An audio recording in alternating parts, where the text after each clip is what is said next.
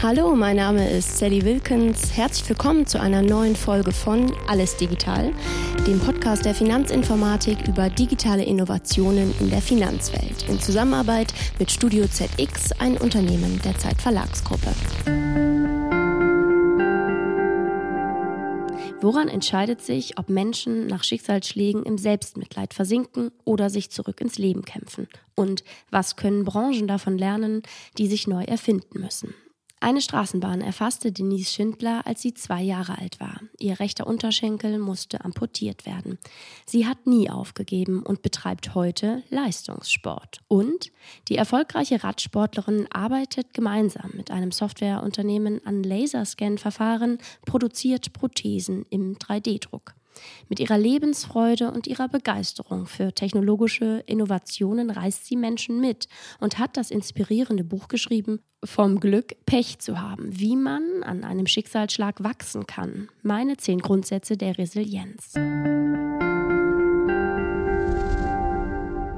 Vom Glück Pech zu haben, das kann eine erzählen, die es wissen muss, nämlich du, Denise Schindler. Schön, dass du heute da bist. Ja, danke für die Einladung, Sally. Ich freue mich. Ja, ich würde gleich gern einsteigen und zwar mit einem Rückblick. Du bist zwei Jahre alt, als du mit deiner Mutter unterwegs bist in deiner Geburtsstadt Chemnitz und eine Straßenbahn erfasst dich. Und du überlebst und verlierst aber dein Bein, deinen rechten Unterschenkel. Und ich finde das ganz schwer vorzustellen, aber du machst das, schaffst es, dich zurückzukämpfen ins Leben, du schaffst es, 13 OPs zu überstehen ja, und jetzt sitzt du hier vor mir, bist Leistungssportlerin, ne? du äh, bist sehr erfolgreiche Radsportlerin und hast deinen Weg so gemacht. Und genau über dieses Thema wollen wir reden. Du hast ja auch ein Buch geschrieben, vom Glück Pech zu haben, deine zehn Grundsätze zur Resilienz. Da würde ich gern, ja, wissen, wie du das machst. Darüber möchte ich heute gern, sehr, sehr gern mit dir reden. Und du sagst, egal was mich umwirft, ich kann daran wachsen. Jetzt eigentlich die Frage, wie? Wie machst du das? Ach, ich glaube, das Leben ist heute nicht nur bergauf, es gehört das bergab dazu und diese Wellen. Und wenn man das mal verstanden hat, und ich musste das in Anführungszeichen leider sehr früh verstehen, ähm, kriegst du da ein Rezept fürs Leben mit. Weil ähm, das, was mir mit dem Unfall passiert ist, durch so eine Talfahrt zu gehen, nicht zu wissen, wie es weitergeht, sehr viele Unsicherheiten. Ähm, es war nicht klar, ob ich ein Leben lang laufen kann. Das ist auch für die Zukunft nicht klar. Ich habe mir das wirklich immer hart erarbeiten müssen. Ich habe mich da hart zurückkämpfen müssen. Das prägt dich. Das gibt dir auch oft eine andere Perspektive auf Dinge im Leben.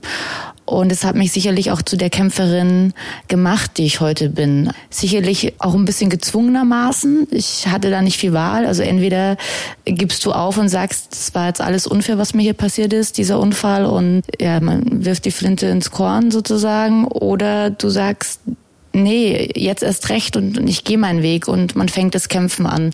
Und es ist aber auch ehrlicherweise von beiden Seiten geprägt. Also man hat auch die Downsides und man muss da auch durchgehen und immer sich wieder neu entscheiden dafür. Also es ist eine ganz bewusste Entscheidung, so zu leben.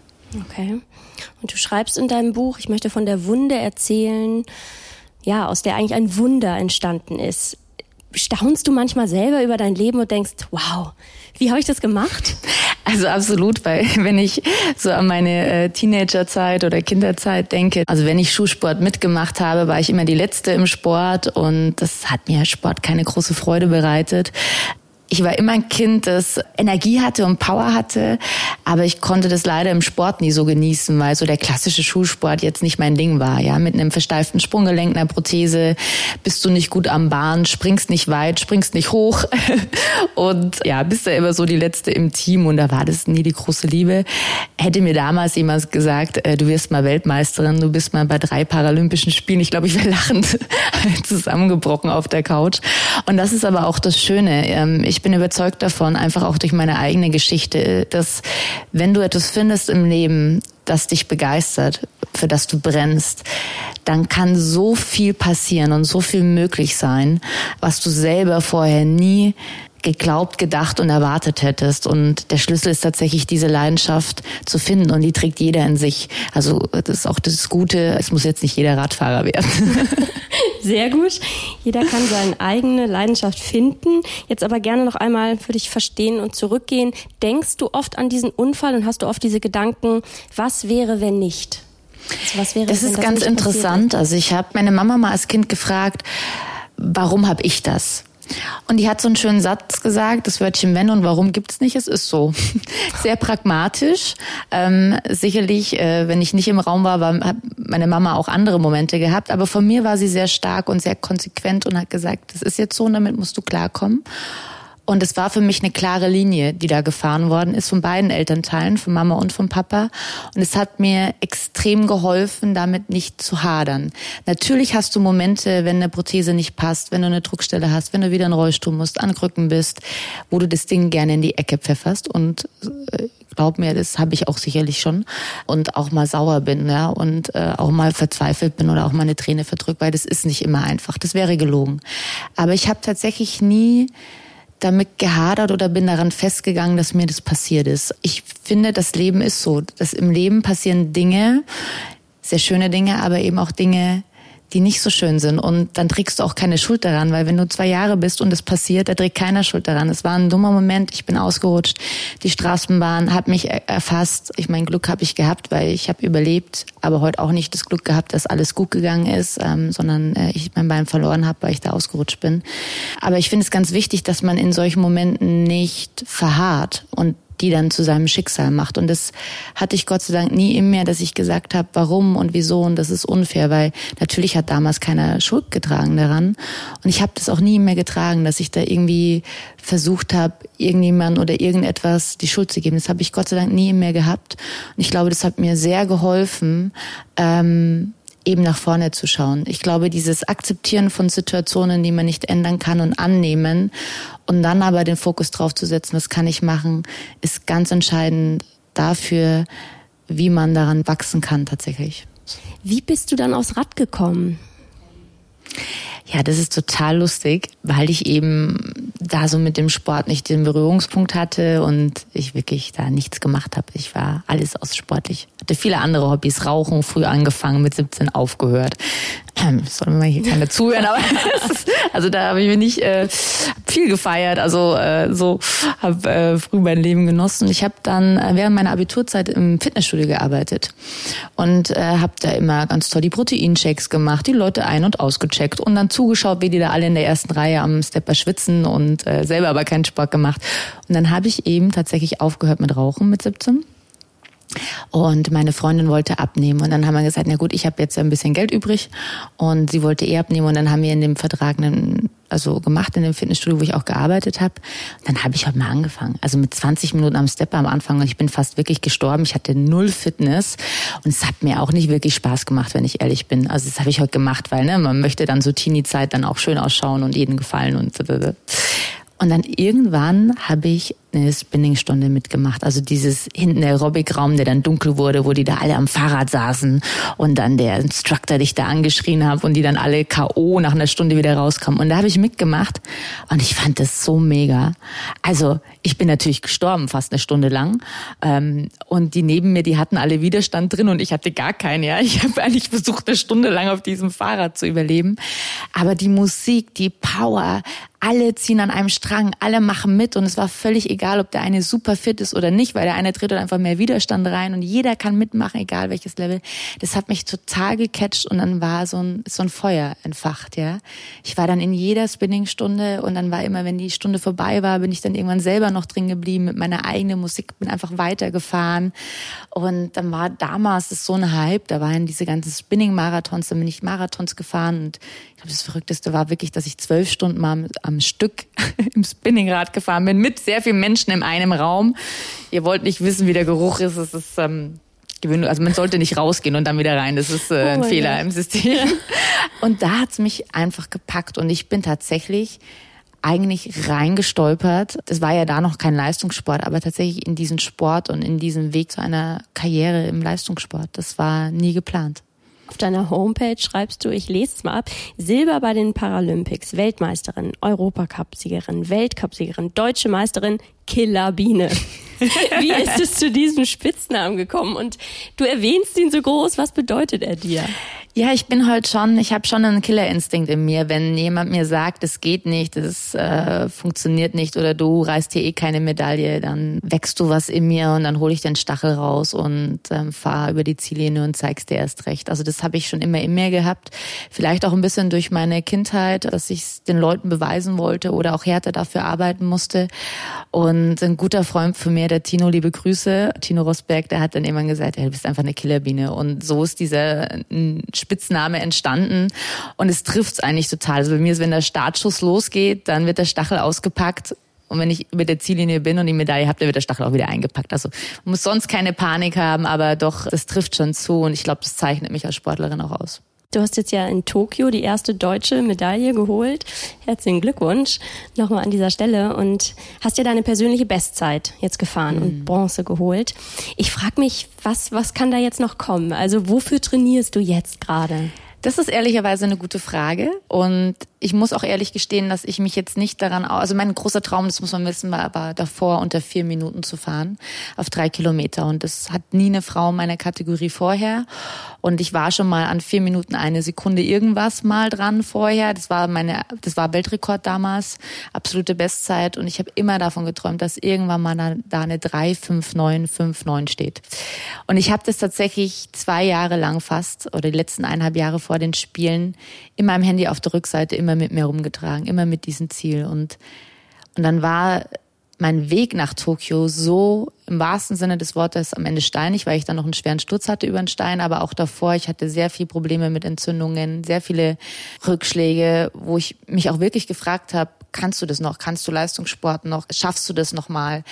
Schaffst du nochmal die dritten Spiele? Schaffst du die nochmal mit einer Medaille? Und dann dieses Ziel. Und ich hatte Gott sei Dank dieses Ziel von unter vier Minuten. Es war ganz essentiell, um nicht aufzugeben, weil ich wirklich da ein paar Mal durchs Tal der Tränen gegangen bin und sehr verzweifelt war.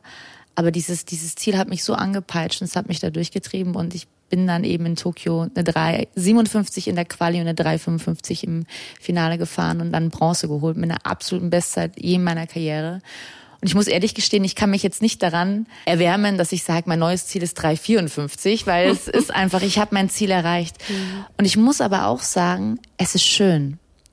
Also ich habe so eine innere Ruhe in mir, dass ich sehr viel erreicht habe und ganz viel Dankbarkeit in mir, dass ich das so erleben durfte. Und ich habe immer noch die Riesenfreude, wenn ich am Fahrrad sitze. Also ich fahre gerade Fahrrad und habe den Anspruch dran, dass ich immer noch Männer ärgern kann.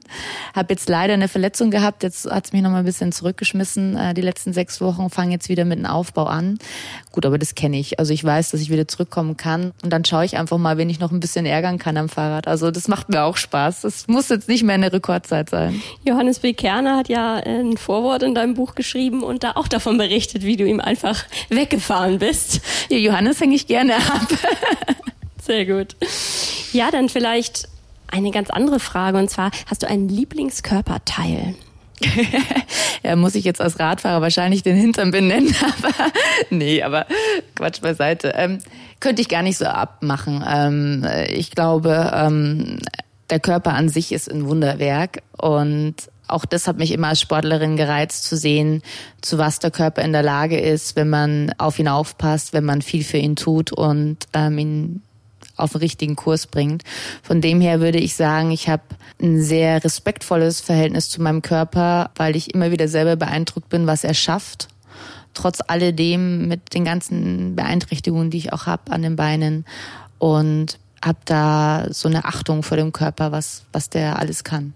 Wo ist bei einem Menschen die Resilienz verortet oder wo ist Im sie Kopf. bei dir? Im, Im Kopf. Kopf. Also du entscheidest es.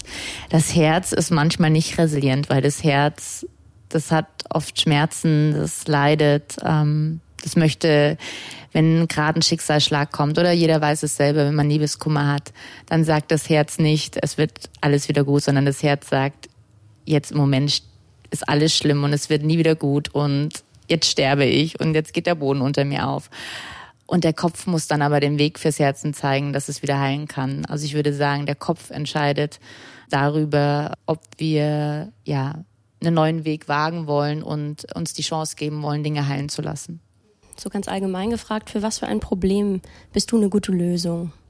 Naja, also ich glaube, dass, also es kommt jetzt davon auf das Problem, aber eine gute Lösung oder ein, ein gutes Rezept, würde ich vielleicht sagen, an die Hand zu geben, ist, wenn man wirklich verzweifelt ist, also wenn man wirklich feststeckt in einer Situation, das auch mal zuzulassen. Also man muss auch mal weinen dürfen, man muss die Verzweiflung auch mal rausschreien dürfen, man muss mit seinen engsten Menschen, die einen begleiten, darüber reden weil das muss einmal raus. Davon bin ich überzeugt. Das ist erstmal die Grundlage. Wenn man es immer versucht wegzudrängen, dann ähm, tut es nicht gut. Und dann ist es, sind es zwei Sachen, von denen ich überzeugt bin, jeden Tag für sich das Bestmöglichste zu machen. Also zum Beispiel immer zu sagen, wenn es mir schlecht geht, einen Rhythmus zu haben, diszipliniert zu sein, zum Beispiel trotzdem für sich 30 Minuten Sport zu machen, weil es einem gut tut. Oder als ich so verletzt war und zum Beispiel nicht Radfahren konnte vor Tokio, dann habe ich einfach jeden Tag alles getan für die Regeneration und dass das heilen kann. Also mir alles Mögliche und was ich noch alternativ an Sport gemacht habe. Also ich war beim Physiotherapeuten, habe mit Ärzten alles gemacht, mit Salben gebemert ohne Ende, den Sport gemacht, der alternativ ging. Also das mir Möglichste jeden Tag, um das Beste herauszuholen. Und das muss man dann auch akzeptieren, dass man den Rest auch abwarten muss und dass gewisse Dinge auch manchmal ihre Zeit brauchen. Und dann, also das, dieses mir Bestmöglichste jeden Tag machen, um eine Struktur zu haben, also um dann nicht in der Krise festzugehen und da zu verharren und eine, eine, in einer Starre gefangen zu sein, sondern dieser Aktivismus ist ganz entscheidend, zu gestalten, was noch möglich ist, jeden Tag das Beste. Und damit aber sich auch versöhnlich mit sich selber zu sein. Man geht ganz oft mit sich selber viel zu hart ins Gericht und erwartet sofort, dass man das jetzt alles gleich lösen muss. Das geht manchmal nicht. Das muss man auch akzeptieren. Und dann glaube ich, ist ein zweiter Schritt ganz wichtig, so eine Vogelperspektive. Also so wirklich aus diesem persönlichen Schicksal rauszugehen, mit anderen Menschen zu reden, sich andere Schicksalen auch mal zu beschäftigen, ähm, zu, zu sehen, okay, wie, wie wird dieses Problem vielleicht in fünf Jahren für mich sein? Ist es da vielleicht, kann ich da vielleicht zurückblicken und stolz sein? Entscheidet sich jetzt vielleicht ein Weg, vielleicht muss ich jetzt eben da durch einen anderen Weg gehen. Ich glaube, das hilft schon, wenn man seine Ich-Perspektive verlässt und in diese Vogelperspektive geht. Und wenn man es nicht selber schafft, dann eben sich Hilfe zu holen mit einem Mentor oder einer Mentorin. Du bist jetzt auf einem anderen Feld ja auch einfach sehr in die Problemlösung sozusagen gegangen mit dieser Sportprothese. So wie ich das verstanden habe, ist es ja ein sehr, sehr komplizierter Prozess, das Ausmessen, dann das Anpassen und dann ne, passt es doch nicht und ähm, birgt Schmerzen und, und Probleme. Und das ist natürlich sehr teuer, so eine richtige Sportprothese. Und jetzt hast du ja seit 2016 oder 2016 hast du es präsentiert ähm, mit dem Softwareunternehmen Autodesk eigentlich was entwickelt, was dir hilft, aber was eben auch anderen Menschen helfen kann. Vielleicht erzählst du einfach mal, wie bist du da rangegangen und was genau hast du da eigentlich entwickelt? Ja, also das war ganz spannend. Ich hab, war bei meinen ersten Spielen, den Paralympics in London und habe Silber geholt, eine Medaille, aber wusste, ich habe ganz viele liegen gelassen. Und mit dieser Erkenntnis bin ich dann so in die Vorbereitung auf die nächsten Spiele in Rio 2016 gegangen und, und wusste, da geht noch mehr. Ich wusste, das mit der Prothese war nicht so, wie ich mir das gewünscht hatte. Ähm, da haben wir so viel Potenzial liegen lassen. Das war nicht so das Gelbe vom Ei und da habe ich einfach noch so viel Potenzial gesehen. Und mit diesem Blick des Potenzials und mich selber da auch noch besser zu optimieren. Ich bin als Rookie in die ersten Paralympics reingegangen und dachte mir, nee, in vier Jahren willst du da ganz anders ähm, dastehen und wirklich jeden Stein umgedreht haben und auch die Prothese. Und ich bin mit dieser Idee an meinen Orthopädietechniker gegangen und hatte das Glück, eben mit Autodesk zusammen daran arbeiten zu dürfen.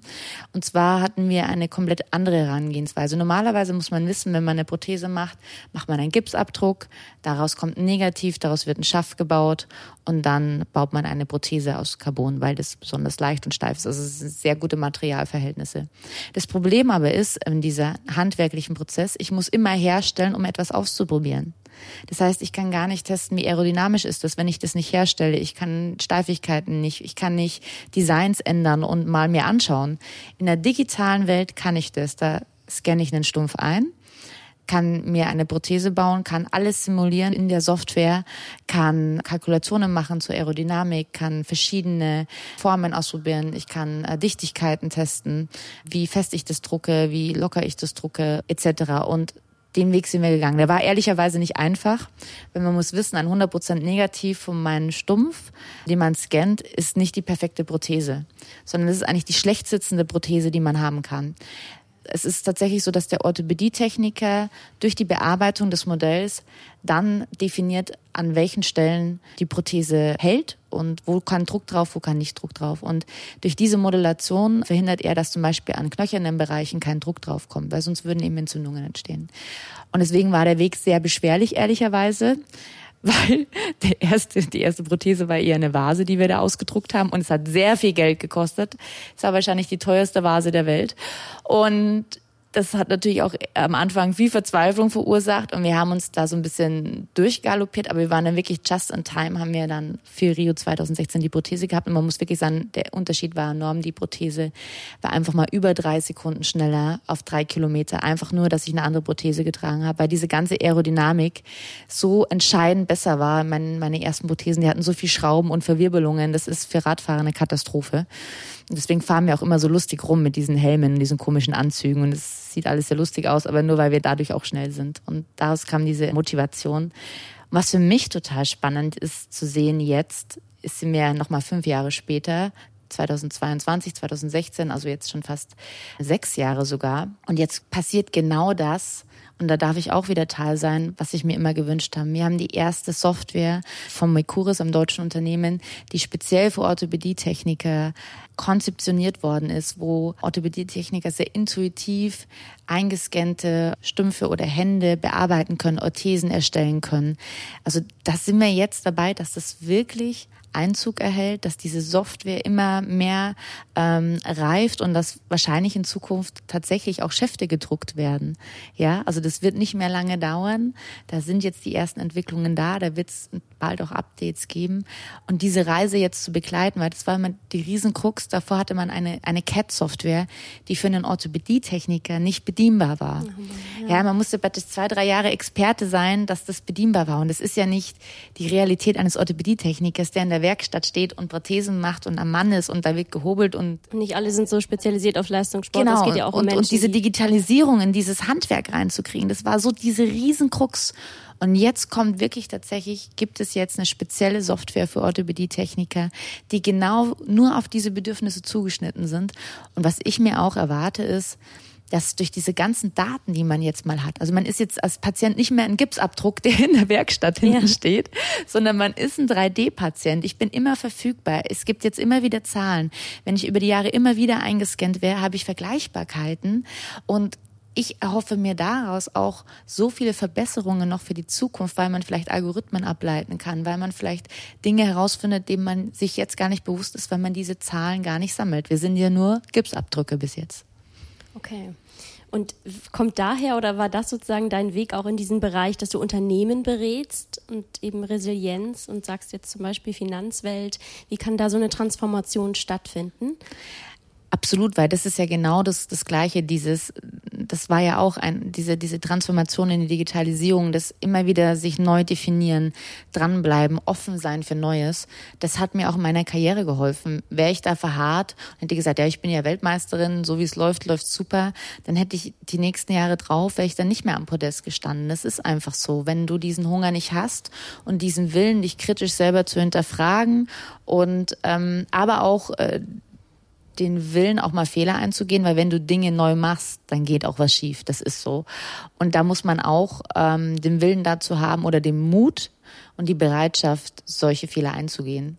Das ist ganz, ganz entscheidend. Man darf bloß nicht den Fehler immer zweimal machen, weil da sage ich dann, da kriegst du dann eine Kopfnuss und eine Bratpfanne oben drauf. Aber zweimal den gleichen Fehler, das geht natürlich nicht. Aber man muss auch Fehler machen, um besser zu werden.